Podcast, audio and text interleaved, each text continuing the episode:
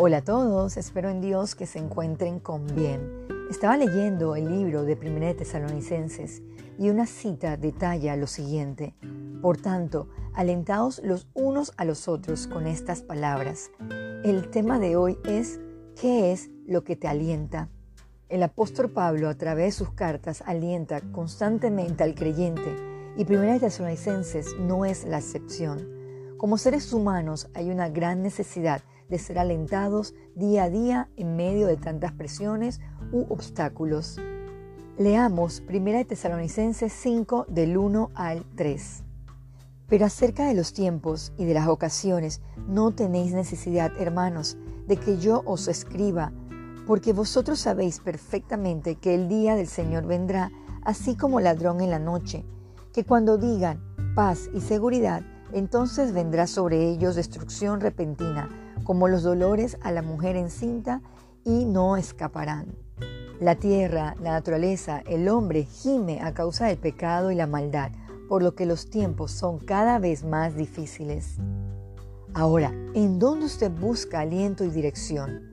Búsquelo en Dios y su palabra. Acompáñeme a 1 Tesalonicenses 5, del 4 al 11. Mas vosotros, hermanos, no estáis en tinieblas, para que aquel día os sorprenda como ladrón, porque todos vosotros sois hijos de luz e hijos del día, no somos de la noche ni de las tinieblas.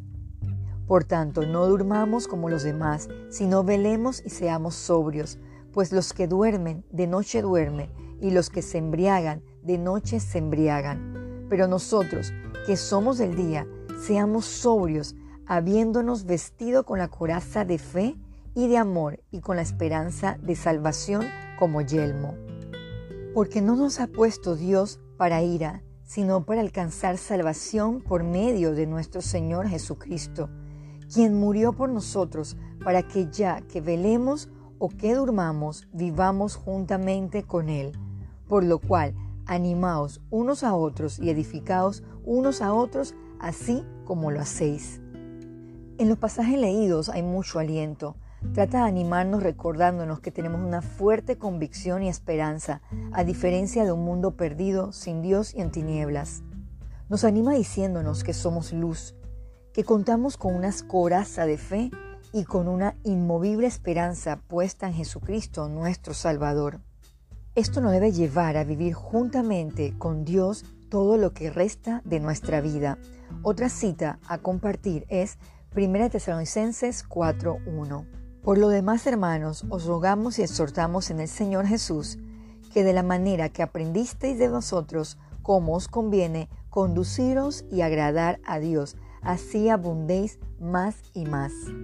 La palabra de Dios fue dada a nuestras vidas para traer aliento, edificación y guía. Debemos buscarla más y más. Nunca, nunca estaremos animados si solo dependemos de nuestra propia fuerza. Es hora de buscar aliento con la palabra de Dios. Oremos. Señor Jesús, gracias porque a través de este corto mensaje nos recuerda que el aliento de nuestra vida debe estar puesto en Jesús, que nosotros podamos tener vidas reales de fe, armarnos de una coraza de justicia y amor y saber que nuestra esperanza descansa en Cristo Jesús. Ponga esta convicción verdadera y que en nuestro corazón exista la búsqueda diaria de su dirección. Todo esto se lo pedimos en el nombre de Jesús. Amén.